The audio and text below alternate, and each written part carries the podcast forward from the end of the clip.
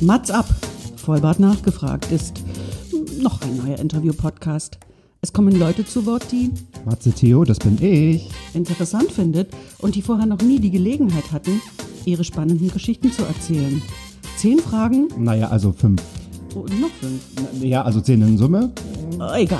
Im Anschluss an das Gespräch verabreden sich beide zu einer guten Tat. Reingehört bitte. Mats ab, Erika die Witt. Die Zeit vergeht. Meine lieben Freunde, es ist wieder soweit. Eine neue Folge und eine neue Woche. Mats ab, Vollbart nachgefragt. Und dieses Mal ist es auch wieder soweit. Wir nehmen uns die Zeit für die zehn Fragen für den guten Zweck. Heute sitze ich in einer Küche, einer meiner Lieblingsmenschen, und hier haben wir schon legendäre Abende erlebt. Und mein Gast und ich teilen ganz viele Gemeinsamkeiten, unter anderem Rotwein, Rampenlicht und das Thema Reisen. Und ich vermute, darüber wird es heute auch gehen. Und ihr kennt sie alle aus meinem Intro und Outro. Und alle Katharina Witt-Fans muss ich jetzt enttäuschen, denn es handelt sich hierbei um die legendäre, großartige Elke Einstein. Hallo, ich freue mich, dass du mich eingeladen hast. Na, danke, dass du Ja gesagt hast. Aber ich Sehr muss doch schon gerne. ein bisschen um dich kämpfen. Das sind jetzt äh, ähm, ein paar Wochen sind ins Land gegangen, aber das Beste kommt Zum Schluss. zum Schluss. Freue mich, dass du da bist. Liebe Elke, wie geht's dir? es geht mir sehr gut.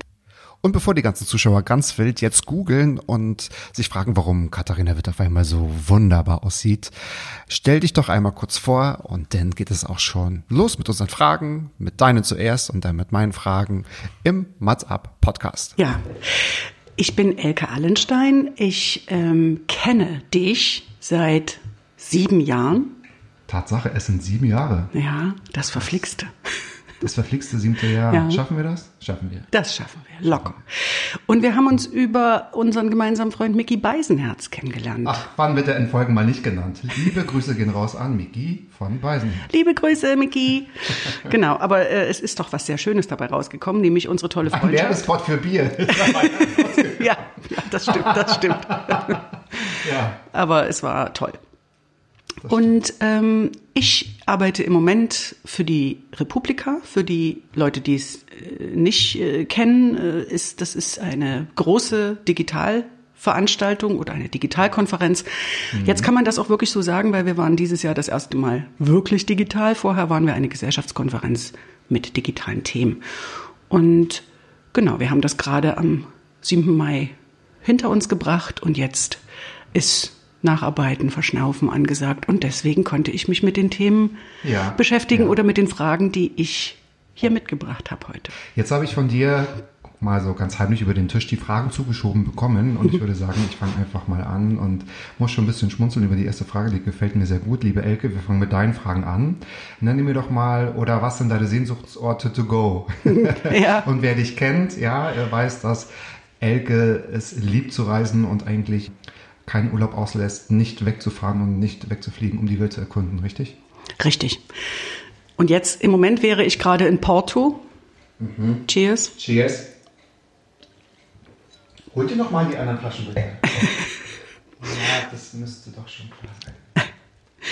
Ähm, das wäre jetzt der äh, Ort gewesen, wo ich mich mit meiner Freundin aus ähm, England getroffen hätte, mit der ich mich einmal im Jahr treffe. Wir wollten gerne Porto kennenlernen und da spazieren gehen und uns alles anschauen. Das ist jetzt ja aus bekannten Gründen nicht möglich, aber das ist nur aufgeschoben. Und ähm, es gibt da noch weitere Orte, die ich dieses Jahr gerne bereist hätte, nämlich den Libanon, Belgrad, Sansibar. Mal schauen, was davon noch geht. Also deine Sehnsuchtsorte to go sind jetzt Orte, an denen du noch nicht warst. Richtig. Aber to go heißt, ist auf schnell mal machbar. Oder was äh, definierst du unter to go Sehnsuchtsorte oder Reiseorte? Also die, Aber die weil noch- hier auf deinem Zettel Sehnsuchtsorte steht, ist natürlich Genau. ein ganz toller Begriff, ja. Ja, das sind die Orte, die ich also jetzt auf der Bucketlist habe Ja. sozusagen. Und das ist Sehnsuchtsliste. ja, und das ist auch ein bisschen die ist ein bisschen wild gemischt, weil das sind unterschiedliche Reiseformen dabei. Also den Jemen würde ich natürlich nicht in einer in einem verlängerten Wochenende bereisen, was bei Porto, glaube ich, sehr wohl möglich ist. Ja, ja. Und äh, auch äh, Algerien würde ich, da würde ich mit mehr Zeit nehmen oder eben für den Libanon. Und dann gibt es aber eben so Städtereise, Reisen wie Belgrad, Ja. äh, Porto, wie schon genannt, ähm, die ich jetzt dann einfach mal so zwischen Tür und Angel gerne gemacht hätte. Und was ja aus äh, Corona-Gründen jetzt nicht geht, aber was grundsätzlich normalerweise schnell, schnell geplant ist und planen ist das Stichwort. Ich liebe es, Reisen zu planen erstmal. Das fällt ja jetzt auch gerade so. ein bisschen schwer. Ähm, weil das, es gibt eigentlich fast nichts Schöneres, wenn man so reist wie ich, nämlich sehr individuell, dass man sich dann Routen überlegt, was will man sehen und dann blättert man durch Reiseführer und, und ist schon in Gedanken da. Das Planen, wo ich auch oft drüber, also ein bisschen belächelt werde, ist es, ähm, es hat ja den großen Vorteil, dass man Vorfreude hat. Vorfreude ist, ist äh, der, der Teil des Planens und der Das große Beste. Teil. Also geht mir auch so. Ja. Und was meinst du, warum du äh, belächelt wirst? Ja, weil ich manchmal schon äh, acht Monate vorher einen Flug habe und eine, einen Plan im Kopf oder eine Route oder so. Ähm, ich weiß aber eben auch, wann die Flüge preiswerter sind, nämlich vor der internationalen Tourismusbörse, wenn sie denn stattfindet. Und wenn ich dann schon weiß, wo ich gerne hin möchte im Dezember, dann kann ich das doch planen. Und dann finden aber manche Leute das irre, dass ich da schon so weit äh, nach vorne denke. Okay, das ist vielleicht nur der Neid. Guck mal, ich habe meine Ägypten-Tour auch zwei Jahre geplant. Und das Ja. hat so Spaß gemacht. Glaube ich. Und ich glaube, du warst auch äh, eine der ersten, der ich berichtet habe, wie toll es war und dass ich eigentlich sofort wieder hinfahren würde. Und ich glaube, das haben wir beide auf der Liste, oder? Haben wir. Haben wir. Haben wir. Haben wir. Wir beide sehen uns nämlich bald in Kairo wieder. Ja. Dann haben wir gesagt. Haben wir gesagt, haben Das wir fehlt hier ein bisschen auf deiner Sehnsuchtsliste, aber ich nehme Das das mal nicht persönlich, weil Ich wusste, das dass du mich eh ja drauf so ansprichst. Bitte was? Ich wusste, dass du mich ohnehin drauf ansprichst. Ja, wirklich? Ja. Das war jetzt irgendwie nicht geplant. Hier ist ja gar nichts geplant. Das ist alles nicht gescriptet. Stimmt allerdings. Außer die Fragen, die vorbereitet werden. Okay, das hat jetzt inhaltlich wenig Sinn gemacht. Aber aus diesem Grund ist natürlich auch die zweite Frage total logisch. Welche Fernwehträume hast du dir denn bereits erfüllt? Und jetzt fragen sich natürlich welche, die dich kennen. Gott, so viel Zeit haben die gar nicht. Du hast schon was auf der Liste.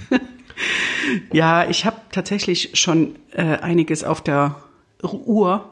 Ähm, ich habe, ähm, wie man ja unschwer hört, äh, bin ich im Osten aufgewachsen und war gerade 20 geworden, als die Mauer fiel. Und ähm, werde auch das immer mal wieder gefragt, ob denn die Leute, die mich jetzt kennen und wissen, wie gerne ich äh, äh, durch die Weltgeschichte äh, latsche, äh, ob ich das nicht furchtbar fand, dass ich da nicht reisen durfte. Aber wenn man halt das nicht anders kennt und Genau, du bist ja komplett mit Mauer bis zum 20. Ja. Lebensjahr aufgewachsen. Ja, genau. Da hat man ja, glaube ich, nicht- also du hast da ein paar mehr Erfahrungen als ich.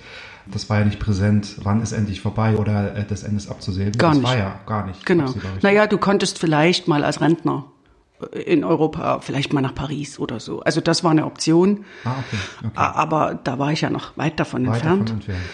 Und äh, es gab keinen, wann ist das abzusehen. Also es war einfach gegeben. Du hast es äh, in deiner Kindheit und Jugend und wenn deine Eltern auch das einfach hingenommen haben, dann hast du es hingenommen. So wie wir jetzt auch durch Corona es hinnehmen. Also das ist natürlich ein Unterschied. Das wäre jetzt wahrscheinlich noch mal ein völlig anderes Thema, äh, weil es gibt ja ganz klare Gründe, ähm, warum wir jetzt gerade nicht reisen, ähm, die, glaube ich, global verständlich sind. Mhm. Zu dem Zeitpunkt in der DDR war das ja, Ja, nur eine Repressalie.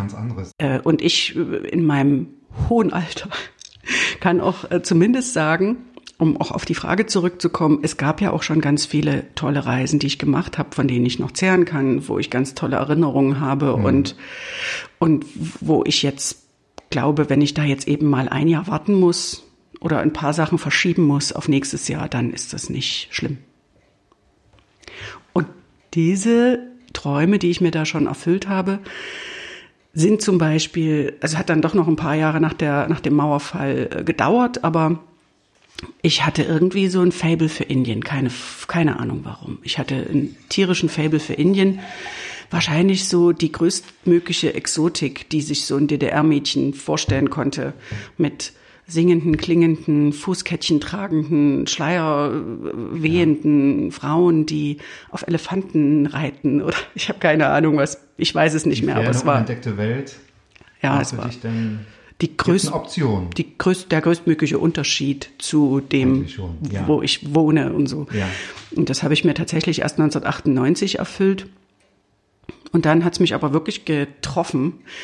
Ähm, dann war das Land auch viel zu groß für zwei Wochen Urlaub und mhm. dann bin ich immer wieder hingefahren. Das war dann schon auch ein bisschen schräg.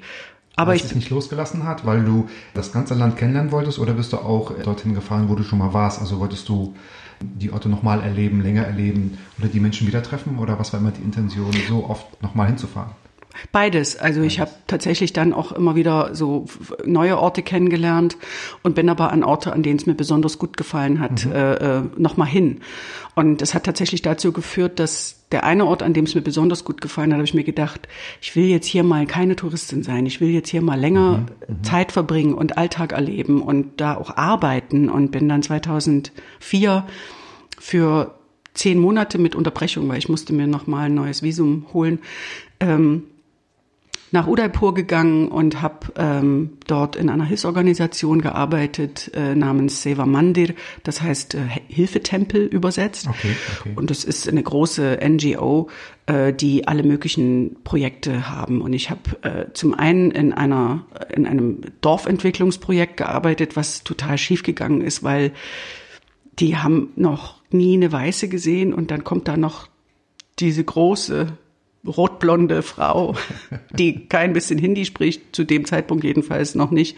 Und und ich hatte mir in der Bibliothek irgendwas über Landwirtschaft ange, also es war wirklich absurd.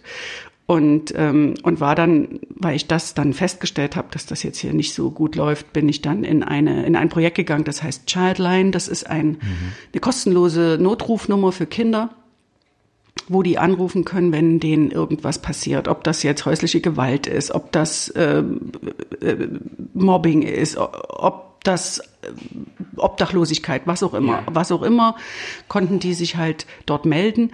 Und es meine, meine indischen Kollegen haben halt 24 Stunden an, diesem, an dieser Notrufnummer gesessen und haben die Anrufe entgegengenommen und ich habe bin mit anderen Kollegen immer früh, wenn es noch nicht so heiß war und abends, wenn es nicht mehr so heiß war, an die Außenbezirke gefahren und habe durch Singspiele, auch damit wir eben Kinder nicht ausschließen, die nicht lesen können, denen diese vierstellige Nummer beigebracht. Ah, 10, 9, 8 werde ich nie in meinem Leben wahrscheinlich vergessen. Noch singen und trällern wahrscheinlich. Ja, mit so, mit so Spielen, ja, wo auch die Eltern dran teilgenommen haben und die Kinder mussten sich dann melden, ja. wenn sie so, also wie, super angekommen, ja. die Kinder. Natürlich, wie sowas immer ist, 50 Prozent der Anrufe sind halt so, ich teste mal und beleidige dich ja. mal. So. Aber es gibt eben auch... Ähm, einmal Penis sagen. Einmal, einmal, einmal auf Hindi Penis sagen, so sieht's aus. Und ähm, die, die haben sich dann ähm, schon gemeldet und es waren teilweise sehr brutale Situationen, äh, in denen die da waren und denen meine ja. Kolleginnen und Kollegen dann nachgehen mussten. Und das war aber super spannend. Da habe ich das Gefühl gehabt, ich kann da was tun, kann da was bewirken und so. Ne? Und mhm. habe da äh, ziemlich lange Zeit verbracht.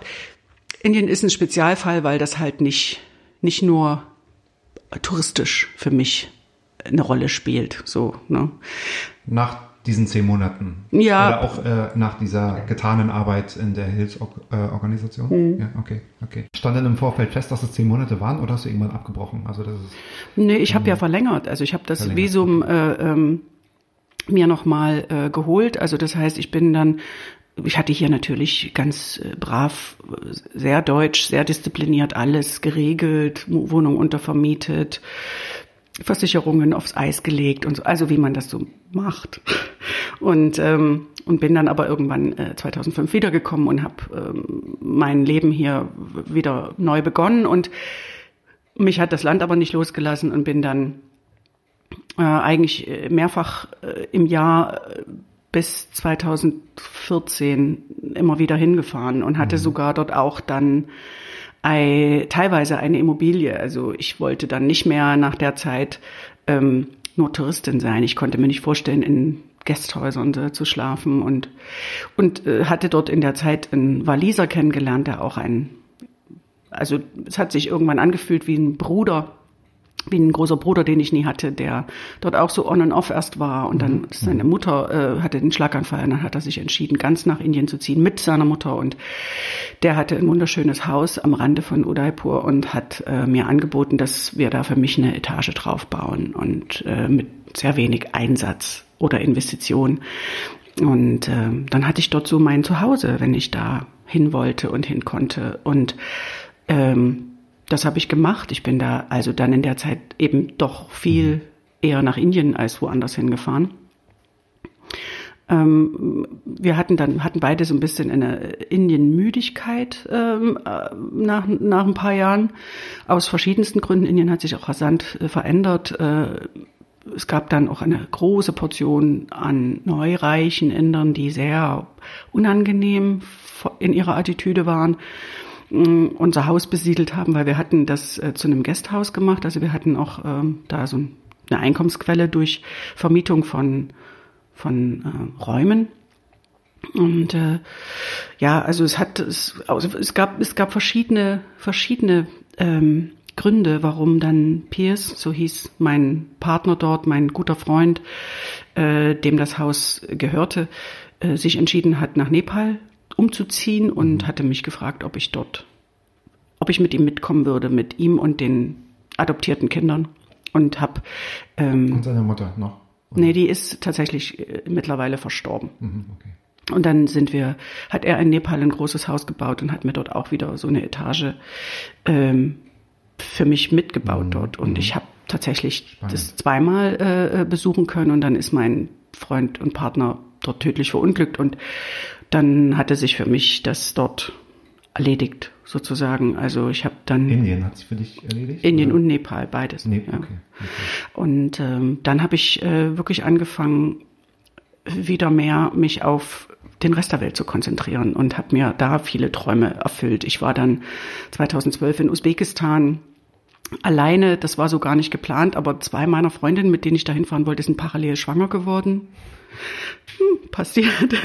Und dann habe ich mir Nach der gedacht, Frage, ob sie mit dir mitkommen wollen, Elke. bitte? Nach der Frage, ob sie mit dir mitkommen wollen. Ja, haben sie sich ganz schnell äh, schwängern Ja, lassen, damit sie gar nicht erst mit mir mitfahren müssen. Richtig, genau, genau. Und dann habe ich äh, gedacht, ach komm, das schaffst du auch irgendwie alleine. Und das äh, war ganz, war eine ganz tolle Reise. Ja. Wobei ich da auch festgestellt habe, dass das schwierig ist. Ich war ja in so einer Klasse mit erweitertem Russischunterricht in der DDR und dachte, da kommst du gut durch Usbekistan. Ich habe mich allerdings an gar nichts mehr erinnert. Gar nicht. Null. Bin dann also mit so Touri-Englisch da durch. Ich kann auch nur einen Satz Russisch, mehr nicht. Ja, ich auch, aber der hilft nicht weiter. Ich kann halt sagen, я была в классе с расширенным преподаванием русского языка. Das heißt, ich war in einer Klasse mit erweitertem Russischunterricht. Und wenn du das dann, Sagen, Mama и папа лежит на патия. Ich Was glaub, heißt Mama das? und Papa liegen auf dem Sofa oder so. oh, das ist aber auch schön. Wobei, findest du das Russisch sexy? Hm, Gut, dann haben wir das schon mal geklärt. Nein. Sorry, aber ich finde es halt nicht. Nee, ich auch nicht. Ähm, Und zehn Jahre Russischunterricht, die dann gar nicht hängen bleiben in der Birne irgendwo, das ist dann auch ein bisschen fast schon schade drum. Kannst du es noch lesen? Ja, ja, ja, und ich verstehe auch natürlich hier und da was, aber so wirklich mich verständigen, wie ich das auf Englisch kann, kann ich, kann ich nicht mehr. Aber es war trotzdem eine total schöne Reise und ich wollte nach Kuba und habe das gemacht. Das war 2014. So. So, gut. Ich erzähle weiter von Nächste meinen Reisen. genau. Äh, Also Aber ich war, Kuba, Kuba, ich war, Kuba. Kuba war, Kuba war toll, weil das war auch ein bisschen DDR, nur mit geilem Wetter und Cocktails und ganz viel Dackel. Dackel. Dackel. Ja, ich war echt überrascht. Und die haben die auch ausgestellt, die haben die angezogen, was ich ja toll finde. Ich würde, wenn ich einen Hund hätte, deswegen habe ich keinen übrigens, ich würde die immer verkleiden. Ja, ja, immer zu. Und kleine, kleine Krankenschwesterhauben aufsetzen und, nein, ich weiß, aber hatten die halt und haben da gedacht, dass sie die Touristen damit äh, erfreuen, was bei mir total geklappt hat. Also so ein Pioniertuch äh, oder was? Nee, das hatten sie nicht. Also so sozialistisch war es nicht. Es war nur von der, vom Gefühl her. Also, dass Leute ganz lange in der Schlange stehen vor einem Laden, an dem man nicht erkennt, was der bereithält für die Leute. Aber die Leute, die da in der Schlange standen, wussten offensichtlich, was er Doch bereithält. jetzt mal zu Corona-Zeiten nach draußen. Das sieht ein bisschen so ähnlich aus. Oder? Das stimmt, das stimmt. Wobei da ist auch ziemlich klar, was dort, die stehen halt vorm Rewe oder so. Und, ähm, und dort ist man, da sah man das nicht. Und es gab auch in der DDR Läden. da sah man erst, dass man jetzt doch aus Versehen in der Molkerei und nicht in der Fleischerei stand, weil man dann schon am, am Tresen mitgenommen, war. weil man hat die Zeit in der Schlange. Genau, genau. Und irgendwas musste man halt immer kaufen. So. Ja.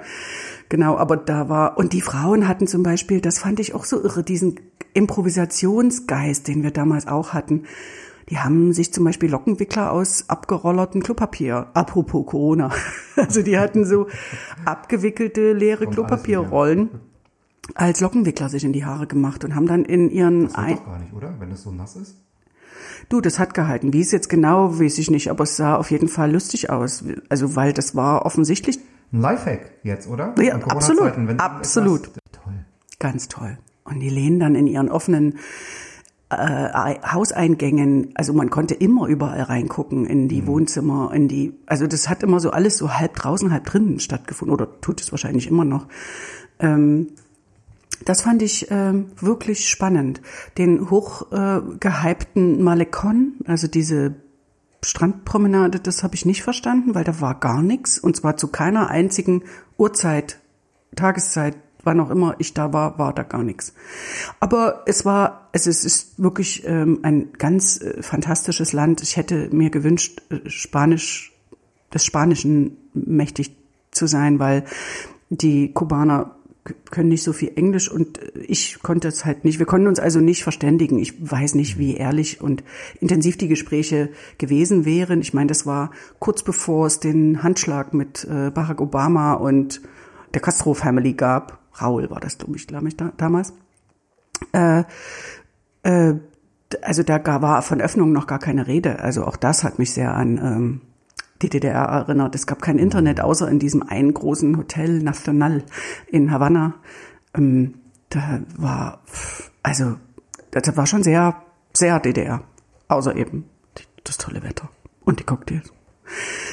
Und dann bin ich, weil ich ein, wirklich ein Fable hab, ähm, wo, wo ich immer wieder gefragt werde, warum. Ich bin so ein bisschen Fan vom Nahen Osten, mittlerer Nahe Osten. Und bin deswegen dann ähm, alleine in den Oman gefahren. Da war ich sogar jetzt schon zweimal. Und in den Ja, Das Iran. waren bisher Bitte? deine wunderschönsten Urlaubsfotos. Oh, vom Oman? Ja, fand ich schon. Und findest du nicht auch, dass es daran lag, weil so wenig Leute dort sind? Ja, weil du hast immer. Es war immer leer. Dass überall die Menschen fehlen. Und, äh, Ach, ist- das war so toll. ehrlich, Okay, äh, Für so einen Misanthrop. Wir einen Podcast heute mal nicht im äh, vollen Tempodrom, weil Elke und ich sind leidenschaftliche Misanthropen. Richtig. Absolut. Und äh, also der Oman hat so viele Einwohner wie, wie ganz Berlin auf dieser großen, großen Fläche verteilt. Man muss allerdings auch sagen, dass äh, die Hälfte dieser Fläche nicht bewohnbar ist, weil, weil äh, Wüste, und zwar Staub, wirklich Staub un, und unbewohnbare Ja. Wüste. Rub al-Khalil heißt zum Beispiel eine der großen Wüsten und die, das heißt übersetzt leeres Viertel. Kannst du nochmal Dort- sagen? Rub al-Khalil. Khalil, sorry. Das ist so toll. Ja, und äh, dort, dort, dort verirrt sich nicht mal ein Skorpion hin oder so, weil das ist Das einfach. ist wirklich gar nichts, ne? Nee, das ist gar nichts. Aber es sieht toll aus. Toll. Oh Gott. Ist Und tatsächlich auch auf meiner Liste. Ich hätte große Lust, dorthin zu fahren. ich weiß nicht, ob ihr wisst, ihr Zuhörer und Zuhörerinnen, äh, wie die Omanis aussehen. Also die Männer vor allen Dingen dort. Omanis? die, Heißen die Die Omanis heißen aus Omanis. Ja, ja. Omanis? Ja. Äh, d- die haben ja alle so ein ganz langes weißes Nachthemd. Die sehen alle, alle aus wie lustige Gespenster. Und es sieht immer aus wie gebügelt oder wie frisch aus, dem, aus der Reinigung gekommen, weil da ist auch nie Dreck dran und so. Und äh, ein Omani, der bei so einer Busfirma, Bus, äh, ÖPNV, sag ich mal, Musket ÖPNV arbeitet, der hat mich tatsächlich auch äh, ein bisschen rumgefahren. Der hatte so ein bisschen Bock, Touri-Guide zu sein. Und den habe ich dann auch ganz neugierig, nicht sofort, nicht die erste Frage, aber schon die vierte vielleicht, was er denn so unter diesem weißen Kittel trägt. Und alle, die Alke kennen, ja, es war die erste Frage. Lachte sie und nahm einen Schluck aus ihrem Weinglas. Äh, Entschuldigung. Aber er war sehr, ähm, hat sich sehr gefreut über diese Das heißt, man Frage. hat keine Abdrücke gesehen. Nee, Nee. nee. War alles sehr groß und locker und äh, Äh, Ganz locker. Also ich hätte, es hätte Nicht mich nicht oder so. gewundert, Nein, wenn er nein. gesagt hätte, es ist gar nichts drunter. Aber die Antwort ist fast die gleiche. Also es ist dann nochmal ein weißes Tuch drunter. Sodass also bei den 50 Grad, Spektakulär. Nochmal ein weißes Tuch. naja, So gebunden wie so eine Windel? Nein. Genau, so, also nee, nee, nee, nee, also bisschen wie einfach, glaube ich, Knoten irgendwo, wo es nicht auffällt. Oder einfach eingeschlagen. Stoff und nicht woanders und Knoten. Also Fakt ist, dass der, dass das natürlich auch einen Grund hat, warum die da ne irgendwie Schlüppis oder Boxershorts drunter haben, weil bei den 50 Grad, die es dort auch im Sommer werden, Ja, muss es ein bisschen Durchlüftung geben. Und die gibt's offenbar. So, das fand ich, das hat mich interessiert und ich habe es gefragt und ich habe meine Antwort gekriegt. Das fand ich toll. Ich habe zum Beispiel Silvester in einem Wüstencamp verbracht, wo es weder Strom noch Internet gab und ich in einem Zelt, wo nur ein Bett drin stand, äh, geschlafen habe. Und es gab aber hinter dem Zelt so ein gemauertes Kämmerchen mit Dusche und Toilette drin, aber ohne Decke, also ohne Dach.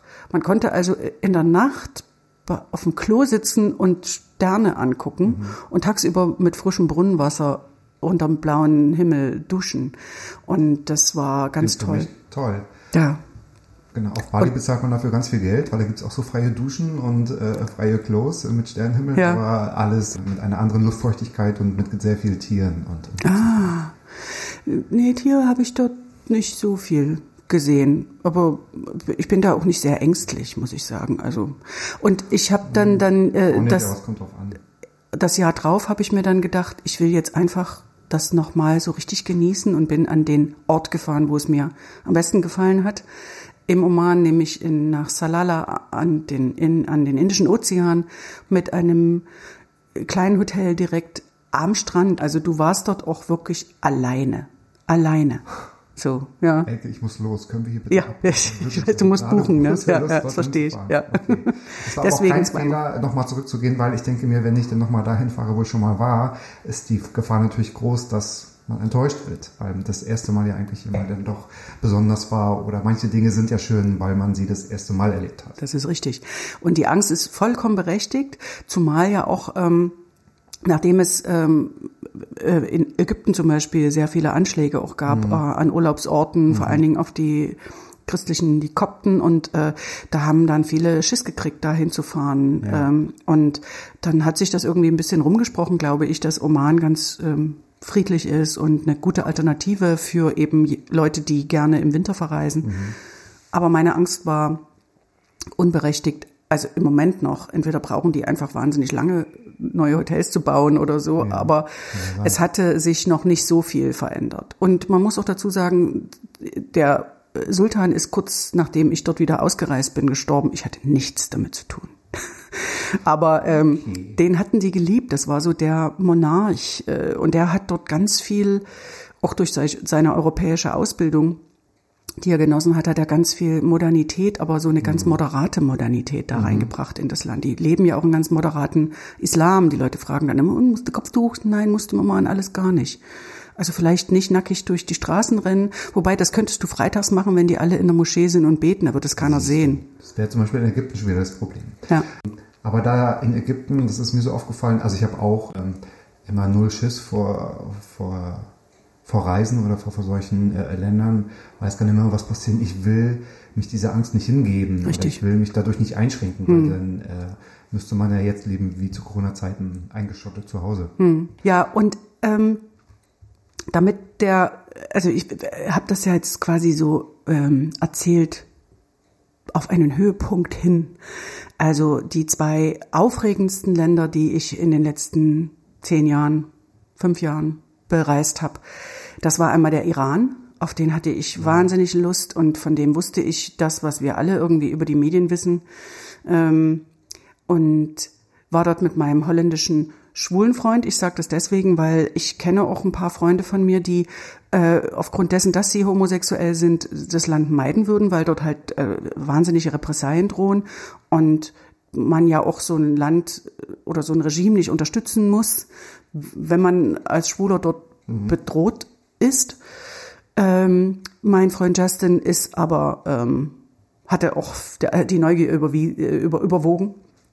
Und äh, er, äh, wir waren zusammen unterwegs äh, und das war ganz, ganz fantastisch. Und das hat mein Bild von diesem Land derartig nachhaltig verändert, dass ich entschieden habe, weil ich habe dort auch jemanden kennengelernt, der auch äh, Touristenguide ist und der hat uns Persepolis gezeigt. Und ich bin studierte Kunstgeschichtlerin und wenn man da dann einmal dort steht, wo die Wiege der Zivilisation ist, da Ja. wird man, also das ist einfach, das kann man nicht beschreiben, das wird einem Wow. immer wieder ähm, so die Dankbarkeit äh, für die Möglichkeit reisen zu dürfen, auch dahin reisen zu können, äh, das ist immer da bei mir. Und und deswegen bin ich dann 2016 äh, im Februar noch mal hin. Da war gerade Wahl in Iran. Das war super. Und da hat mich eben dieser äh, ähm, Touristenführer äh, beherbergt. Nicht nur, dass ich also da auch dann ein Zuhause hatte äh, in seiner Familie. Die Mutter hat fantastisch gekocht. Ähm, sondern der hat mich dann eben auch mit seinem Auto mit getönten Scheiben, war nicht ganz unwichtig, ähm, durch die Gegend gefahren und Weil ich konnte ist oder weil du Ausländerin warst? Beides. Beides. ja. Und weil ich ja. dort auch ein bisschen Fotos machen wollte und ein bisschen mir das Geschehen äh, in dieser Vorwahlperiode angucken, weil die Leute haben das zum Anlass genommen, draußen auf den Straßen zu sein, zu feiern. Hatten vorher wahrscheinlich auch schon ein bisschen was getrunken, weil das ist Sie natürlich dürfen doch nicht öffentlich trinken, richtig? Nee, eben. Ja, aber sie, ja. es gibt natürlich alles dort. Also auch, das machen die dann natürlich aber heimlich. Aber auch das hinter verschlossener Tür oder hinter getönten Scheiben, ne? hinter getönten Genau. Scheiben und äh, auch das hat mich ein bisschen an DDR. erinnert. Also Alkohol war nie das Problem, aber aber so Dinge, die verboten sind, nicht.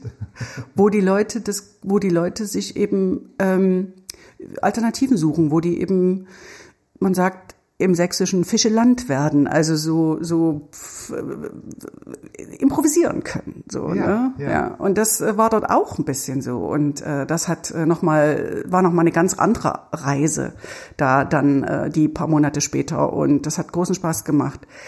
Aber den aller allergrößten Traum habe ich mir letztes Jahr im September erfüllt. Und dieser Traum ist weiß. 18 Jahre alt. Wow, ich weiß. Und er ist deswegen 18 Jahre alt, weil, ich habe es gerade erwähnt, ich bin Kunstgeschichtlerin und habe 2001 im März fassungslos vorm Fernseher gesessen und gesehen, wie die Taliban die Buddha-Statuen in Bamiyan aus ihren Nischen gesprengt haben. Und ich, ich wirklich, ich konnte es nicht fassen. Ich habe es immer, immer und wieder gesehen, immer wieder gesehen. Und ähm, das war ja auch äh, faszinierend, weil wenn in Syrien Palmyra weggesprengt wird, ist es einfach weg. Da liegen dann noch Steine rum, wie auch bei der Frauenkirche, die man dann irgendwann wieder aufbauen kann. Und dort war das so, da war das Ergebnis dieser Destruktion so zu sehen, weil die Nischen in der Form der Buddhas sind noch da. Man sieht, was da Die fehlt. Form, das sieht aus wie so eine, so, so eine Backform, das da drin. Ich habe letztens nur also die, die, die Bilder gesehen der Ruinen, wenn man das so sagen kann. Das sind ja eigentlich Ruinen. Und es waren ja so Buddha-Statuen, die in so einem die in Höhlen so drinne waren Hm. und daraus sind quasi die, die äh, Buddha-Statuen rausgesprengt worden. Richtig. Man nennt das in der Kunst den negativen Raum. Also wenn man dann noch sieht, wo das eigentlich, also die, wie die Form hätte sein sollen oder wie sie mal war. Ausgefüllt, ja. Und was ich nicht wusste, was ich erst äh, erlebt habe, als ich vor Ort war, um der Sache vorauszugreifen. Also ich war im September 2019 in Afghanistan. Ich habe mir diesen Traum erfüllt. Und als ich vor diesen Nischen stand und gesehen habe, dass man da reingehen kann, hochklettern kann, die größte Buddha-Statue oder die größte Nische ist 53 Meter hoch. Und da gibt es kleine Räume, du kannst Treppen hinten hochgehen, da gibt es kleine... Oder nur, weil keiner guckt? Bitte was? Ist es erlaubt oder nur, wenn keiner Nee, nee, das ist erlaubt. Also das interessiert dort auch keinen, weil Buddhismus ist in Afghanistan jetzt auch nicht so ein dickes Ding. Deswegen haben die auch, ähm, ehrlich gesagt, waren die weniger sauer oder traurig als wir hier. Weil wir natürlich traurig über Zerstörung von Weltkulturerbe Ja, sind. richtig. Weil wir da eine hohe Kultur an Tag legen hier in Europa. Mhm. Ja. Und äh, deswegen war das dort nicht so ein Riesenaufschrei. Aber und ähm, sehr emotional. Ja, für, also das, also ja, ich bin davor gestanden und habe das nicht glauben können, weil ich habe mich in der Zeit so viel mit diesem Land beschäftigt. Ich habe alles gelesen, alles angeguckt, was es dazu gibt an Dokumentationen, an Büchern und und ähm, Auch hier in deiner Wohnung sehr präsent, finde ich, das Thema Afghanistan. ja, ja, ja, Bildern überall. Und äh, Ja. Bücher und äh, kleine Details. Das stimmt, das stimmt. Ja, und so geht mir das auch mit Ägypten tatsächlich. Also das Ja. war für mich total, also wirklich hoch emotional, wenn man vor Gebäuden oder vor Tempeln oder vor Ruinen oder vor geschichtlich trächtigen äh, oder äh, wichtigen ja, Statuen steht, die man seit, ich bin jetzt 35 seit 29, 30 Jahren kennt und, Und anhimmelt. verfolgt, Ja. die man anhimmelt, Ja. wo man die Geschichte erkennt und ich musste mir zwei, dreimal auf die Zunge beißen, wo der Tourguide irgendetwas gesagt hat und ich dann so, That's wrong. schon neue Erkenntnisse, das ist falsch. ja. Und äh, das macht was schon mit einem. Und ich habe das auch erlebt, ich war auch alleine in Ägypten, weil das konnte ich niemandem also zumuten, äh, mit mir so eine Geschichtsreise zu machen, weil ich war da so nerdig unterwegs. Aber du, du sprichst was ganz Spannendes an. Nämlich, ähm, äh, wenn man alleine reist, viele sagen dann immer, ach, dass du das so kannst, man muss das doch dann auch mal teilen können zwischendurch, man muss doch da mal drüber reden. Und äh, das ist eine ganz ambivalente Geschichte, weil das stimmt schon, manches macht einen so so fasziniert einen so, dass man da gerne plaudern möchte. Äh, auf der anderen Seite, es ist ein bisschen wie Träumen nachts. Man kann dann, selbst wenn das der krasseste Traum war, man kann das dann nicht hinterher so beschreiben und so in Worte fassen, dass der andere Ja. nur annähernd das Gefühl hat oder das Bild bekommt, was man selber da hatte. Und jetzt kommt noch was ganz egoistisches, Schlimmes dazu. Das gehört am Ende dann alles nur mir alleine.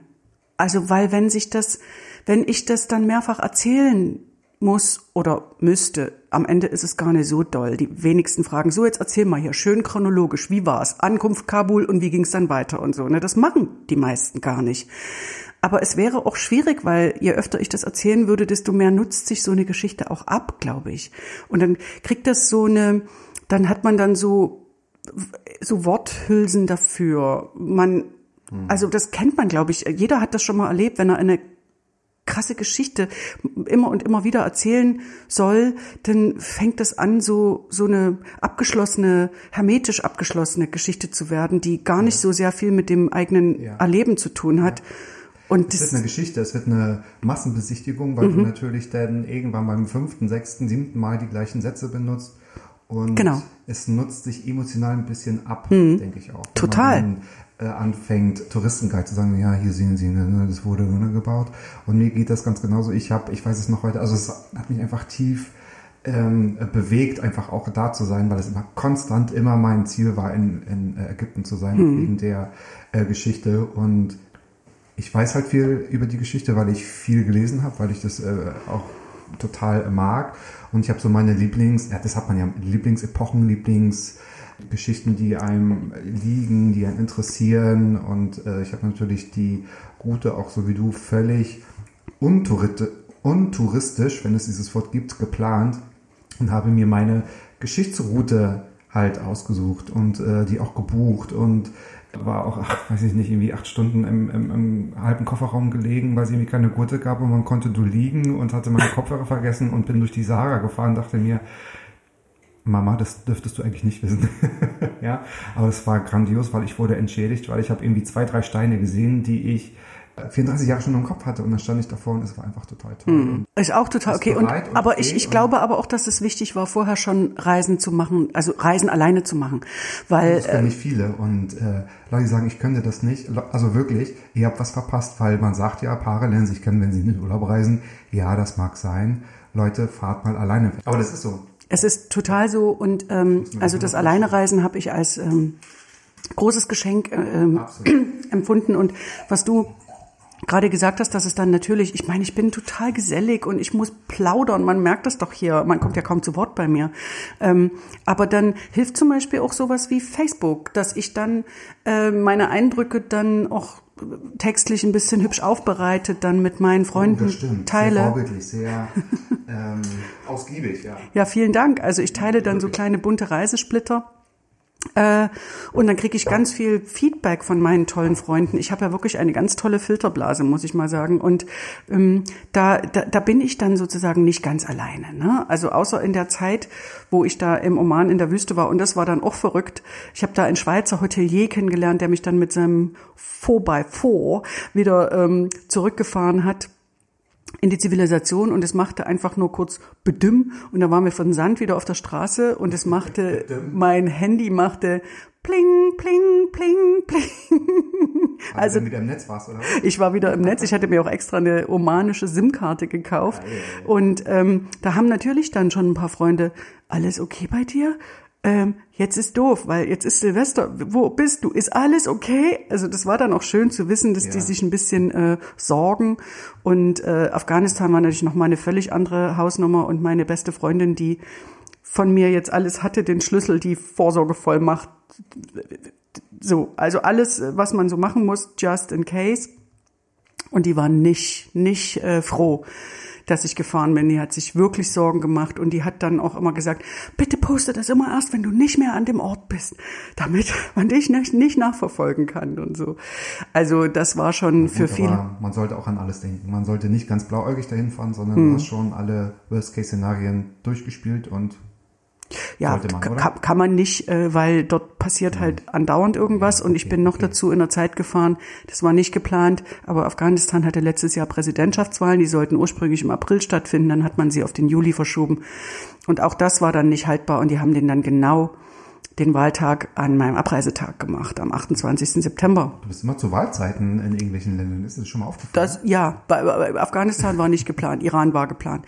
Und ähm, es ist alles gut gegangen, ähm, von daher, aber das weiß man halt nicht, weil das sind natürlich, das sind genau diese neuralgischen äh, äh, Punkte, wo gerne mal was passiert. Und dort sah es auf den Straßen so aus wie im März hier in Berlin. Also Ruhe, kein Mensch auf der Straße. Und Ja. es ist aber alles gut gegangen. Und ich bin so froh, diese Reise gemacht zu haben. Es, viele, ganz kurz noch so als Nachtrag, Viele sagen dann so, das ist jetzt so ein 18 Jahre alter Traum, jetzt hast du den erfüllt, alles gut gegangen. Wie ist denn, wie fühlt denn sich das jetzt an? Ist das jetzt, fällt man jetzt in so ein schwarzes Loch? Hat man noch Träume oder so? Und ich muss tatsächlich sagen, die Angst ist berechtigt oder die Erwartung ist berechtigt. Ähm, es hätte ja auch, äh, erstens, wenn man 18 Jahre auf irgendwas sich freut, kann eine Erwartung total schiefgehen, wie zum Beispiel bei mir mit Joker. So haben wir das auch mal eingefügt. Ähm, aber das ist mir mit, drop. mit Afghanistan nicht äh, passiert. Das, Queen Phoenix. das kennt, kennt irgendwie jeder, dass man so Erwartungen manchmal so enttäuscht Absolut. bekommt, weil es so wächst, wächst, Bei wächst. vielen Und so. Menschen übrigens. Liebe Grüße an euch alle. Gut, dass du das gesagt hast und nicht ich. Und äh, ich habe, äh, das hätte mir mit Afghanistan super so gehen können und das ähm, ist es aber nicht. Und auch dann wiederzukommen und zu sagen, so, das war the biggest dream of my life. What now? What next? Und Das ähm, war ein Traum, nicht der Traum, oder? Also ich glaube, du bist nicht so. na, es war schon der Traum. Wirklich? Ja. Wirklich? Ah, aber es ist überhaupt nicht schlimm, weil es gibt noch ganz viele. Also es fühlt sich eher so fast schon äh, beruhigend an, dass ich ein, einen von diesen wirklich ungewöhnlichen Träumen, ich glaube, es hat jetzt nicht jeder so in sich, äh, kann ich auch total verstehen, ähm, dass das nicht jeder machen möchte, dahin zu fahren. Aber den habe ich mir jetzt erfüllt und ich bin so glücklich drüber, gerade jetzt in Zeiten von Corona. Stell dir vor, ich hätte gesagt, ach, mach mal, mach mal lieber 2020. Das wäre jetzt irgendwie blöd gewesen. Es sei denn, hier auf diesem Podcast meldet sich jemand, der gerne mit mir nach Belgrad fahren wollen würde. Wenn auch du über 45 bist mit einem Jahresbruttoeinkommen von über. Nein? Schluck erst runter. Belgrad ist billig, Belgrad ist billig. Nadel, schluck es runter. Jetzt. Ja. Nein, Belgrad ist billig, da musst du nicht reich sein für. Nein, aber für dich muss er reich sein. Nein. Nee, auch nicht. Nein. Also Okay. komm, wie lange kennen wir uns jetzt? Sieben Jahre, haben wir ja vorhin festgestellt, das solltest du wissen. So, die Regie er sagt mir gerade, es ist wirklich Zeit für die dritte Frage. Ha, oh oder Gott. für die vierte Frage, weil wir sind so dermaßen im Verzug, aber es Oh ist je. einfach so toll hier. Es ist toll. Es ist toll. Und ich könnte stundenlang zuhören. Ich habe auch schon ein bisschen zugehört, also schon offline. Das freut mich. Du bist auch noch nicht aus dem Zimmer rausgegangen, während ich geredet habe. Was bevorzugst du denn? Sind das Städtereisen oder ist das der Erholungsurlaub am Strand oder Entdeckungstrips in einem fernen Land, das eine oder andere oder die eine oder andere Idee oder die, den Hinweis hast du uns ja gerade schon gegeben, aber das ist eine Frage von dir. Das ähm, ist tatsächlich interessant. Das mache ich immer ein bisschen abhängig von so Zuständen von mir. Also das heißt, wenn ich zum Beispiel nach einer erfolgreich absolvierten Republika echt durch bin und Knülle bin, dann habe ich kein Problem damit, irgendwo hinzufahren, wo ich jetzt nicht großartig auf Entdeckungstour gehen muss. Und ansonsten entdecke ich gern einfach äh, Länder und fahre da gerne rum, individuell, möglichst auch wirklich unaufgeregt, ohne Auto, so mit ÖPNV, so es ihn gibt. Ähm, und habe aber zwischendurch immer mal wieder gerne so Tapetenwechselorte wie kleine Städtereisen. Zu welchem Land hat sich dein Verhältnis durch das Reisen vollkommen verändert? Ich habe das tatsächlich äh, aus Versehen vorhin sogar schon ein bisschen äh, beantwortet, Ja, was- die Frage. was- was Deswegen super. Aus geht das. Versehen ist nicht schlimm. Aus Versehen ist nicht schlimm, ne? Und das macht es auch ein bisschen leichter jetzt, weil das geht dann, glaube ich, kürzer. Man hat es mir wahrscheinlich angehört, dass also sich über die vielen Jahre, die ich äh, nach Indien gefahren bin, mein Verhältnis äh, zu diesem Land äh, durchaus äh, verändert hat über die Zeit. Aber so ist es oft, ne, wenn man sich vielleicht erinnert an so Schülerjobs oder wie auch immer, man guckt dann mal irgendwo hinter die Kulissen und schon ist es alles nicht mehr so mystisch und aufregend und so, ne? Also man hat dann man versteht die Dinge besser und hat dann ein anderes Verhältnis dazu, ne? Also das Land änderte sich für mich in meinen Augen von den singenden, klingenden, Fußkettchen tragenden, Sari-Schleier wehenden Frauen hin zu einem Land, das ganz viel mit äh, äh, Brutalität zu tun hat, viele Vergewaltigungen, viele äh, übergriffige ähm, äh, patriarchalische Strukturen, ähm, unsympathische äh, Sa- Sachen, wo man als Europäer immer wieder auf der Lauer sein muss, äh, dass man nicht über den Tisch gezogen wird, dass man nicht beklaut wird. Dass man kann, man konnte, ich, ich konnte mich äh, nicht mehr entspannen und meinen normalen, gesunden Menschenverstand äh, gebrauchen. Ich musste immer überlegen, ist das jetzt eine gute Idee oder nicht? Äh, ich habe dort niemandem mehr vertraut, aus Gründen, weil ich so oft enttäuscht worden bin, mein Vertrauen in, in, in Leute.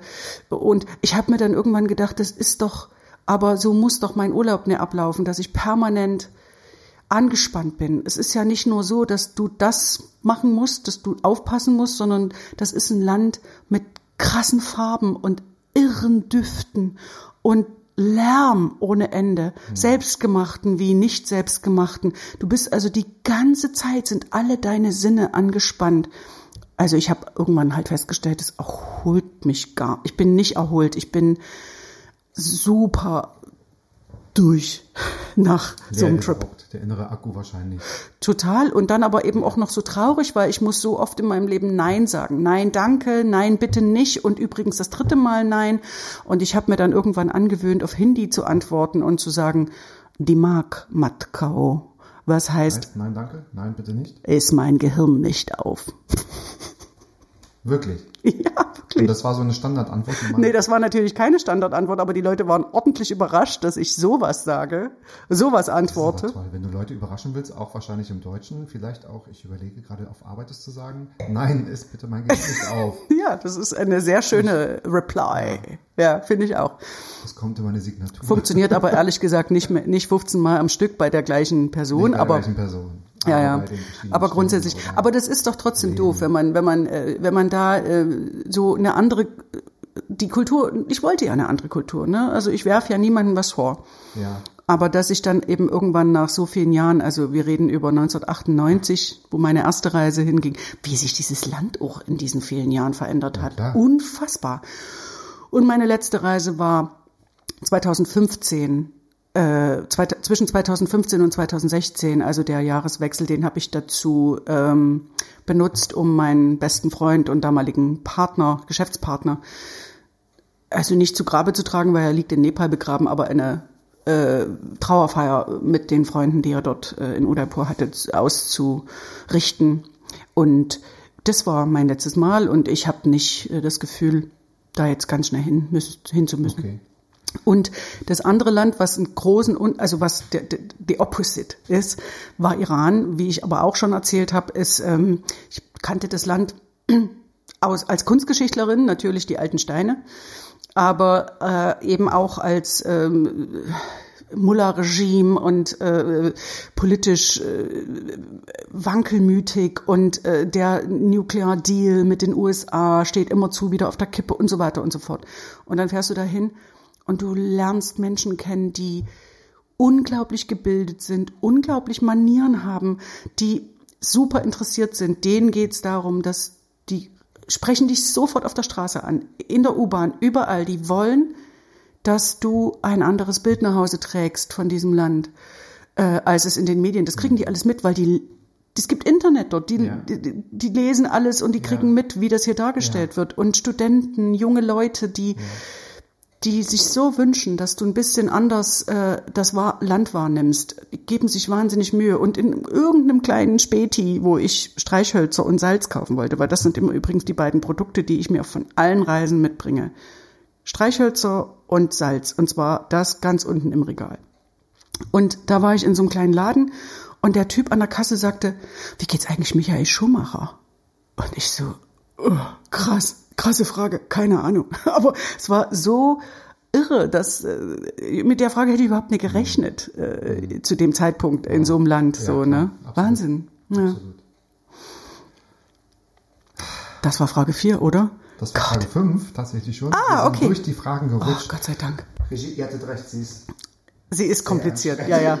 Beyoncé ist ein Scheißdreck dagegen. Wo sind eigentlich die weißen Lilien, ihr Arschlöcher?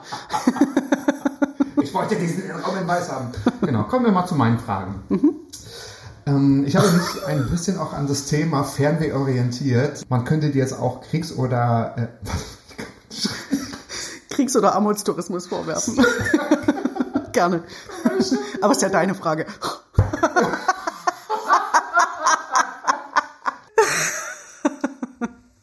Hast du gerade Kriegs- und Armutstourismus? Also deine Frage, was stand da nochmal? Ach herrlich. Ich wusste genau, dass es ein bisschen albern wird zwischen uns. Ja. Mit uns, zwischen uns und Ja. für uns. Ähm, Ich hätte fast gern noch mehr alberner gehabt. Ich hätte dir zum Beispiel gerne ja, du, erzählt. warst, du warst sehr vorsichtig und sehr souverän. Ja, aber es war fast ein bisschen ernst, weil zum Beispiel Afghanistan, ne, Ja. ist ja so ernst. Aber wusstest du, dass es kaum noch Burka-Trägerinnen in Afghanistan gibt? Weil die einzigen, die jetzt noch Burka in Kabul tragen, sind Nutten. Und keine Frau, die das weiß, will noch eine der Burka tragen. bedeckt werden muss oder was? Nein. Bitte was? Weil der Arbeitsplatz bedeckt werden muss oder was? Nein. Naja, weil die sich, die Nutten haben noch mehr einen Grund, nicht erkannt zu werden äh, Ja, auf der Wenn Straße. die nur Burka tragen und dann weiß man ja, dass es eine Nutte ist. Oder? Genau, und deswegen tragen andere Frauen keine Burka mehr, werden, weil sich niemand, keine andere Frau, die es vielleicht aus traditionellen, religiösen oder weil der Mann sagt, nee, trag mal hier Burka und so, das nicht mehr macht, weil die sagt, nee, dann werde ich hier als für eine Nutte gehalten.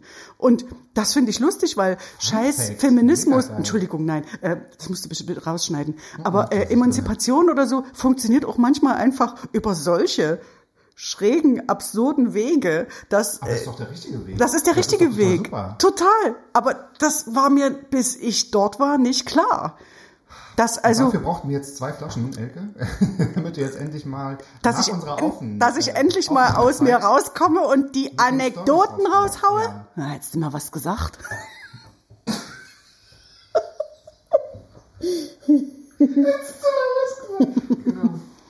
Liebe Kathi Witt, man könnte dir ja tatsächlich nach deinen ganzen ausführlichen Informationen und Kriegsberichterstattungen aus deinen äh, Fernwehreisen auch tatsächlich Kriegs- und äh, Armutstourismus vorwerfen.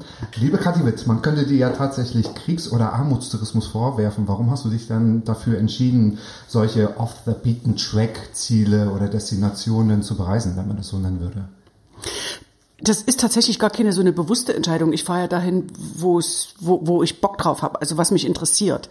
Und das war halt nie Südamerika, Ich fand's auch schön. Kroatien oder so. Also es waren halt immer diese Ecken, ähm, die ich besonders bereisenswert äh, fand, also die, wo, wo, es, wo es mich am meisten interessiert hat. Und ich fahre ja dann auch nicht in so Ressorts, also wo ich auch gar nichts von dem Land mitkriege. Dann will ich schon auch dann das äh, pralle Leben da auf der Straße haben.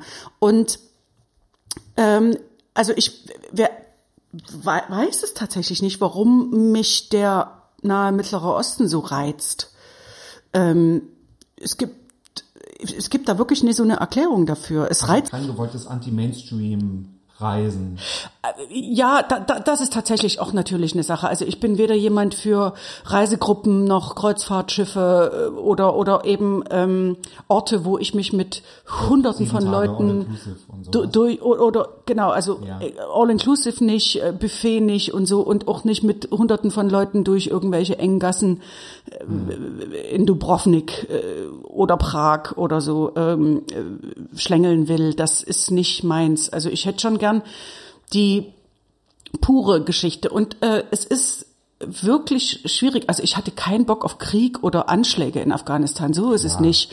Aber ich wusste aber eben auch tatsächlich, und das muss ich jetzt so mal hier so konfessen, nein, ich muss es hier einfach mal, ich muss es hier mal, nee, Entschuldigung, ich muss es hier mal so zugeben, das musste schneiden. Okay. Also ich muss es hier mal so zugeben, es ist mir natürlich auch klar gewesen, dass ich dort eine sehr rare Besucherin sein werde in Afghanistan und nicht mir die, die Moschee in Masai Sharif teilen muss mit hunderten Studiosus-Gruppen. Diese riesengroße? Ja, oh, that's toll. it. Hm. Da gibt es auch so ein ganz tolles Foto von dir. Da spielt so ein kleines Kind, glaube ich, mit Vögeln. Ne? Genau, the, the, the, the boy who's chasing pigeons. Ja, genau. Und also das ist schon, das macht, das ist mir schon wichtig, dass ich dort so ein bisschen auch das Gefühl habe, nicht das mit tausenden Leuten Ja. in dem Moment teilen zu müssen. Weil es was Besonderes ist. Nicht nur, dass du da warst, sondern, also nicht nur, dass du dort eine besondere Touristin bist, sondern auch eine besondere Freundin, die diese besondere Reise macht. Das ist ja auch was Besonderes zu sagen. Liebe Freunde, liebe Leute, liebe Familie, ich fahre nach Afghanistan. Das stimmt, das hat natürlich auch so ein bisschen so einen Wow-Effekt, ne? Total. Also, ähm, Bei ganz vielen. Aber ich, sagen, weil die Standardantwort ist ja, bist du verrückt, ist das gefährlich, hast du keine Angst? So. Ja, wobei äh, viele sagen, oh wow, das ist toll, das ist interessant, das würde ich mich nicht trauen oder so. Ne? Und das ist natürlich schon auch ein bisschen auch dieses, diese, dieser Ritterschlag, dass man sagt, ja, ich aber schon, aber das, ich mach, ich mach die Reise ja nicht für die anderen Leute. Nein, schon für dich. Ne? Wie hoch ist denn dein Schuldgefühl wegen des Klimas, wenn wir jetzt mal über Billigflüge oder äh, Flugreisen allgemein sprechen? Ist das ein Thema, womit du dich auseinandersetzt? Fliegst du billig? Fliegst du nicht billig? Also ich, das ist ein wirklich wichtiges Thema für mich. Äh, damit setze ich mich sehr wohl auseinander, sowohl beruflich natürlich, aber auch so als Privatmensch. Ähm, ich habe und ich unterhalte mich da auch viel mit äh, mein, meiner Filterblase oder meinen Freunden, meinen Bekannten darüber. Es gibt wenige wirklichen krassen Prinzipien in meinem Leben, aber zum Beispiel nicht mit Ryanair fliegen, nicht zu Primark gehen Danke. und nicht Danke. zu Starbucks gehen zum Beispiel. Das sind so die drei Sachen. Ich fliege aber mit EasyJet zum Beispiel hier und da mal, wenn es nicht anders geht. Ich war letztes Jahr zu meinem Geburtstag in Matera in Italien und es hätte einen Direktflug mit Ryanair gegeben. Habe ich gesagt, sorry, meine ich, muss ich leider umsteigen äh, ähm, mit Lufthansa irgendwo in München und so. Aber habe ich gemacht, weil ich auch äh, so, ich sag mal, so viel Geld verdiene, dass ich mir da 100 Euro mehr oder weniger, dass mir das das wert ist, dass ich das eben dann nicht mache, Ryanair zu unterstützen. Ähm, ich habe ansonsten, also ich fliege jetzt auch nicht, auch wenn sich das jetzt, weil der Podcast sich halt um viele Reisen dreht, aber es ist jetzt auch Das nicht war eine Folge, ja. es ist die Voll aber es, es, es, es dreht sich nicht, es ist nicht so, dass ich drei oder viermal im Jahr doch, aber vielleicht nicht sieben oder achtmal im Jahr äh, fliege. Und ich fliege zum Beispiel nicht innerdeutsch. So, ne, das mache ich nicht. Ähm, aber es ist trotzdem ein sehr, sehr interessantes Thema, weil an, Sinn, an sich ist das Fliegen oder die Möglichkeit, äh, schnell an andere Orte in Europa und der Welt zu kommen, äh, wichtig für mich, weil ich glaube, dass das wie es bei mir auch stattgefunden hat, nämlich äh, den Horizont zu erweitern, ähm, so erwarte ich das auch oder glaube ich, dass das hilft ähm, bei allen anderen Leuten, dass sie, äh, wenn sie äh, verreisen, wenn sie andere Kulturen le- kennenlernen, selbst innerhalb von Europa reicht das schon, wenn man, weiß ich nicht, in Rumänien zum Beispiel mal war, wo EasyJet hinfliegt, dann hat man schon ein anderes Bild von Rumänen, die jetzt hier gerade in der Corona-Zeit die Spargelstecher sind und so. Also das hat, wir sind sehr eng in Europa und mir ist das auch wichtig. Und ich sage mir immer, okay, ich habe kein Auto, ich habe keine Kinder, ich hab, ähm, bin ansonsten ähm, klimaneutral, vielleicht, keine Ahnung. Ich bin ansonsten nicht so ein großer ähm, Klima Sünde. Sch- Sch- Sün- ne, genau, ich bin sonst keine Klimasünderin. Ähm, und diese paar Reisen im Jahr sind mir sehr wichtig. Und klar könnte man jetzt auch nach Bukarest mit dem Zug fahren zum Beispiel. Das ist nicht das Ding. Aber ich sag immer, ähm, wenn die Leute sagen, ja, so Billigflieger müssten verboten werden und so, ich sag, das ist doch, du, ihr, ihr denkt doch jetzt an die typischen Malle-Touristen, oder? Also die sich dann irgendwie in so einen EasyJet-Bomber setzen und dann irgendwie nach Palma fahren. Auf der anderen Seite ist es doch so, dass auch ganz viele Leute äh, nach Krakau fahren, um zum Beispiel Auschwitz zu besuchen, auch mit EasyJet.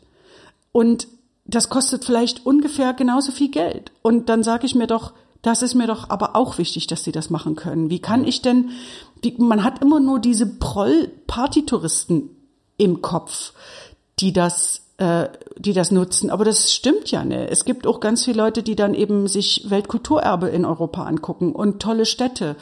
Und auch Berlin. Und wir in Berlin haben ja selber ein ambivalentes Verhältnis zu Touristen. Also zum einen natürlich die, die irgendwie auf der Admiralsbrücke sitzen und und irgendwie ähm, in die Hauseingänge pissen und so. Aber es gibt ja auch Leute, da gehöre ich dazu, die stolz sind, dass ganz viele Leute Berlin besuchen und das toll finden und über die Museumsinsel flanieren und so. Also ich, da, da wird man nie einen großen Unterschied machen können und deswegen glaube ich, dass Billigfliegen auf der einen Seite eine tolle Geschichte ist, dass sich Menschen die Welt angucken können. Gebunden ist das toll, der Zweck, der dahinter steckt, ja. Genau. Die Möglichkeiten sind toll. Genau. Und dann ist es, hat es natürlich immer Nachteile. Es ist ganz oft der Fall, dass es dann immer eben auch Nachteile von sowas mhm. hat. Aber ich würde es jetzt nicht verbieten wollen, aber ich würde nach wie vor nicht mit Ryanair fliegen, aus verschiedensten Gründen. Mhm. Ähm, so. Und ich freue mich aufs Wiederverreisen können. Das glaube ich dir. Ich bin mal fast abgestürzt mit äh, Ryanair. Uh. Sag nicht an Ryanair, es lag an einem Orkan. Thema wechseln. Uh. Bei den ganzen vielen Reisen ist es natürlich total logisch auch zu fragen, wie wichtig ist dir eigentlich dein Zuhause? Sehr wichtig. Also ich vermisse es null, wenn ich äh, auf Reisen bin. Aber das liegt auch daran, weil es halt so was Selbstverständliches hat. Das ist halt, das ist, mein größter Albtraum ist, dass ich irgendwann mal nach Hause komme von der Arbeit oder von der Reise und das Haus ist abgebrannt. Das ist mein größter Albtraum. Weil das ist mein Asyl, das ist das der Ort, an dem ich so komplett sein kann, wie ich möchte und an den ich natürlich auch immer wieder gerne zurückkomme ja. von Reisen.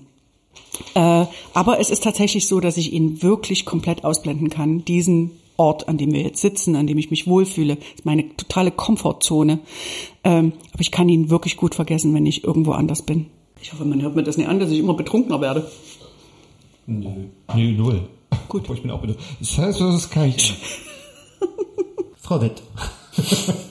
Liebe Frau Wett, Sie waren ja auch total lange selbstständig, was mit dieser Frage überhaupt nichts zu tun hat.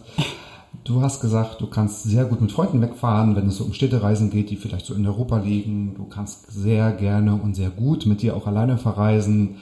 Wenn ich jetzt tatsächlich die Ideen konkretisiere, es wird Kairo bei uns, was bist du denn für eine Reisebegleitung? Worauf muss man sich einstellen? In Klammern ich. Wenn ich als Kai Pflaume mit Katharina Witt, kommen die nicht aus einer Stadt? Ich weiß es gar nicht. Na, sie kommt aus Karl-Marx-Stadt. Ja, er doch auch, oder? Oder Halle. Oder Wer noch? Na, hier äh, Kai Flamme. Nee, der kommt, ja, der kommt aus Sachsen-Anhalt. Ah, ja. Aber Michael Ballack, ach, naja, bei dir mit Fußball ist schwierig, ne? Du, du kannst verloren. Ja, aber ich Michael Ballack, für alle unsere tollen männlichen Zuhörer wie ja, Mickey Beisenherz, von dem ich ausgehe, davon ausgehe, dass er jede Folge sich anhört, der wird jubeln. Ähm, Wieso mag der Michael Ballack? Jeder mag Michael Ballack, der Fußball mag. ist doch geschieden von seiner Frau. Ach, darum geht's doch nicht. Aber der war. der war Nummer eins, oder? Der war vor allen Dingen verletzt bei der 2006er äh, WM. Ach Gott, das ist eine Tragödie. Egal. Oh, WM in Deutschland. Ja, richtig, oh, richtig, das Sommermärchen. Naja. Mhm, mh. Auf jeden Fall ich glaube, dass ich eine schwierige Reisebegleitung bin. Aber da ich, ich kann das. Ich kann gleich sagen, warum ich die, die Frage gestellt habe, weil du hast mir mal einen Satz gesagt, das mache ich aber hinterher, weil es schön gemein ist.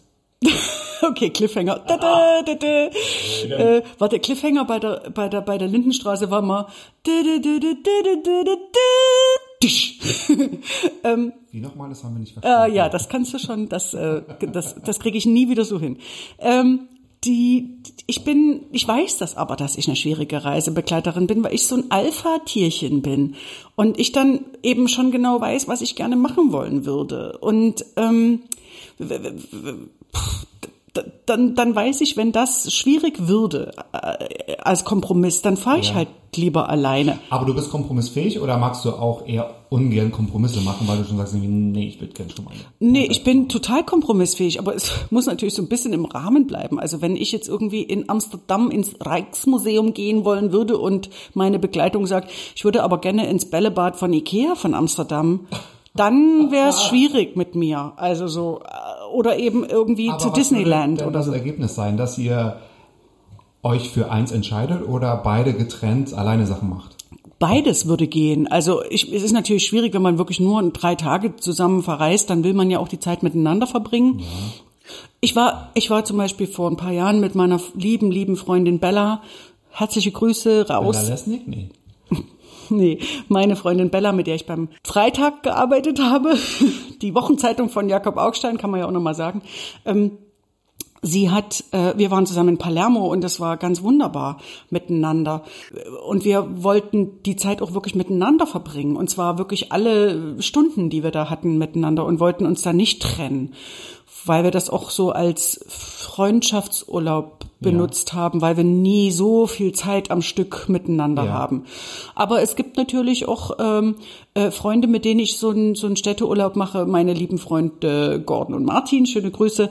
Die gehen zum Beispiel auch gern mal irgendwo dann noch shoppen zwischendurch, weil das schaffen sie in Berlin aufgrund der ganzen Arbeitssituation und so nicht. Und das nehmen die dann so hin und dann denke ich mir, das möchte ich jetzt nicht. Und gehe dann halt in der Zeit woanders hin und dann treffen wir uns irgendwo wieder. Und das ist auch okay. Ja, schaffen wir eine Woche Kairo?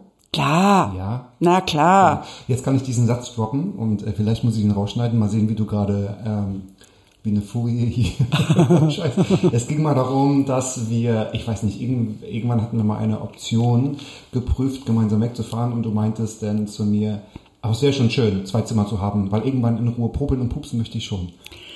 Ich möchte vor allen Dingen in Ruhe schnarchen können. Das ich ist, fand das so toll, weil ich dachte mir, sehr gerne zwei Zimmer. Du, ja. da erfüllst du mit mir. Und ich kann mir das mit dem Puppeln und dem, also Pupsen ja, aber Puppeln kann ich mir nicht so gut vorstellen, aber Schnarchen auf jeden Fall. Weil das habe ich gelernt. Also ich habe... Äh, alleine zu schnarchen. Naja, pff, das macht einen halt alleine. Ich schnarch halt und das weiß ich und da muss ich das doch niemandem zumuten. Ich erinnere mich an eine wunderbare Reise mit meiner äh, Freundin Rosi aus England, die ich in Indien kennengelernt habe, die dann irgendwie ganz lange in Karachi, wo heute das Flugzeug abgestürzt ist, sorry, aber ähm, äh, da mit ihr äh, immer so ein bisschen unsere Freundschaft aufgefrischt habe, indem wir, nachdem wir dann beide wieder in unseren normalen Zuhauses gelebt haben, immer versucht haben, einmal am Jahr irgendwo hinzufahren, wo wir beide noch nicht waren. Es war echt schwierig, weil sie war auch schon krass unterwegs. Mhm. Und wir haben dann tatsächlich, ähm, ich glaube 2008 oder 2013, egal, haben wir äh, festgestellt, dass wir beide noch nicht in Turin in Italien waren. Mhm. Das war eine ganz wunderbare Reise, aber wir hatten den Fehler gemacht, ein gemeinsames Zimmer zu buchen und sie konnte gar nicht schlafen. Gar nicht. Ich meine, kleiner Cliffhanger oder kleine, kleine, äh, wie heißt das? Spoiler. Ähm, Sie konnte auch, nachdem ich dann nicht mehr in dem Zimmer geschlafen habe, nicht schlafen. Es lag nicht nur an mir, aber es war klar, dass wir einen halben Tag von diesen drei Tagen damit zubringen mussten, mir ein neues Hotel zu suchen, weil ich geschnarcht habe. So, und jetzt ist es raus. Und ich weiß das aber mittlerweile und sag dann doch lieber zu einem lieben Freund wie dir, wenn wir verreisen, bitte ja. zwei Zimmer. Ja ist doch scheißegal, ob wegen Pupsen oder Schnarchen oder so. Äh, es ist doch, geht doch nur darum, dass man sich gut so. kennt und weiß, wo, wo, wo man vielleicht dem anderen kein, keine gute Zeit ja. geben würde. Ja. Mensch, kommen wir mal nach äh, anderthalb Stunden schon zur letzten Frage. What? und den treuen ZuhörerInnen wird jetzt sicherlich bewusst sein, dass es immer die gleiche Frage ist, weil ich sie jedem meiner Gäste stelle und auch dir, liebe Kathi Witt. Müsste es klar sein, welche ja, Frage da jetzt kommt. Absolut, absolut. Aber sie guckt total ratlos äh, mir in die Augen. Du darfst mich jetzt beeindrucken und darfst dir auch komplett eine Antwort ausdenken, wenn ich dich jetzt nach deiner letzten guten Tat fragen würde. Was würdest du mir gerne antworten? Meine letzte gute Tat, die ich äh, yes. äh, vollbracht habe. Das darf auch gelogen sein. Was wünschst du dir, was du mir antworten könntest?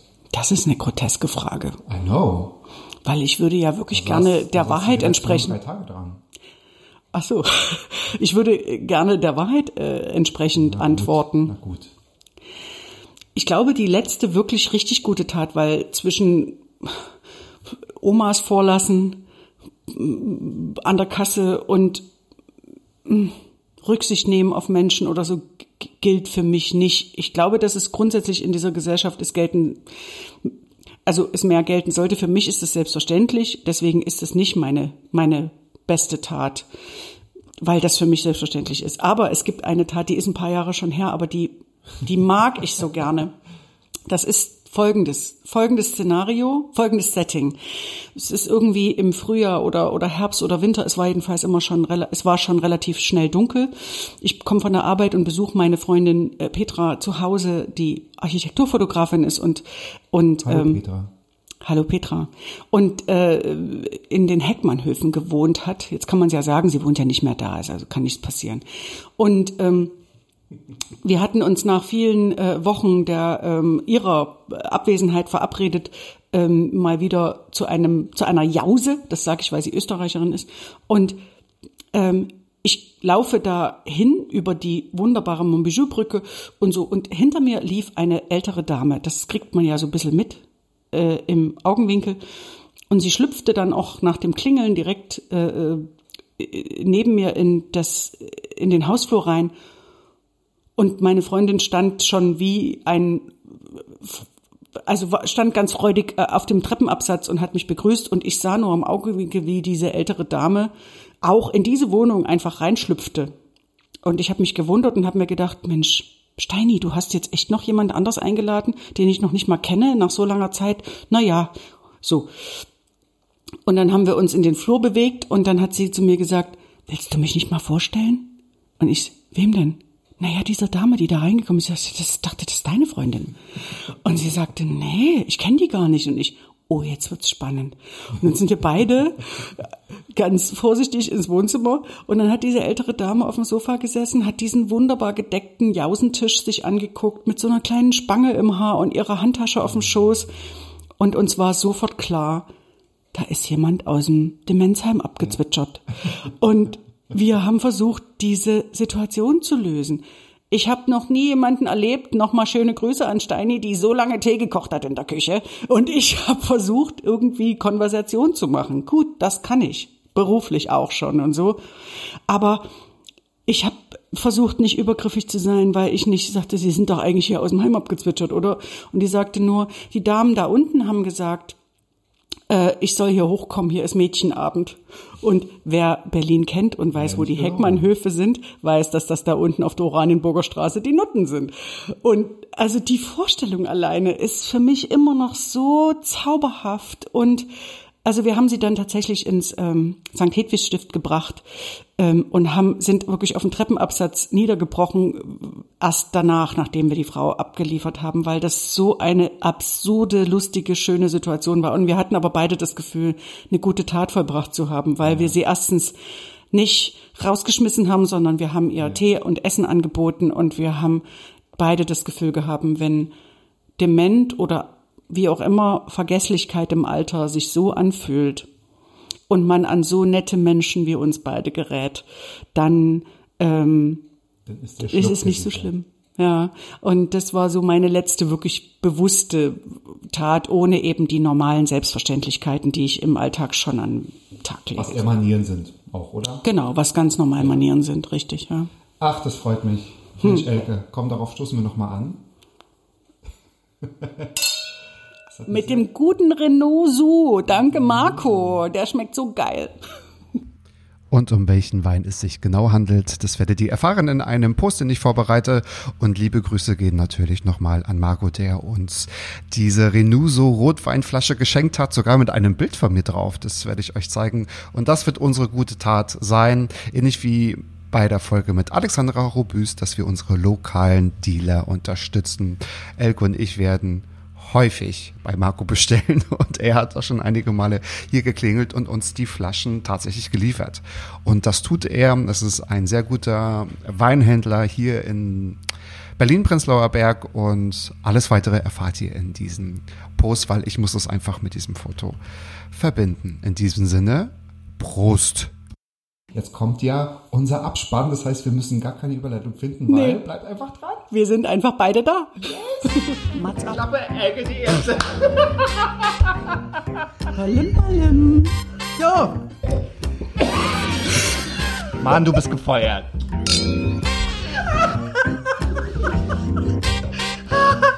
oh, ich war noch in der Probezeit. Mats ab.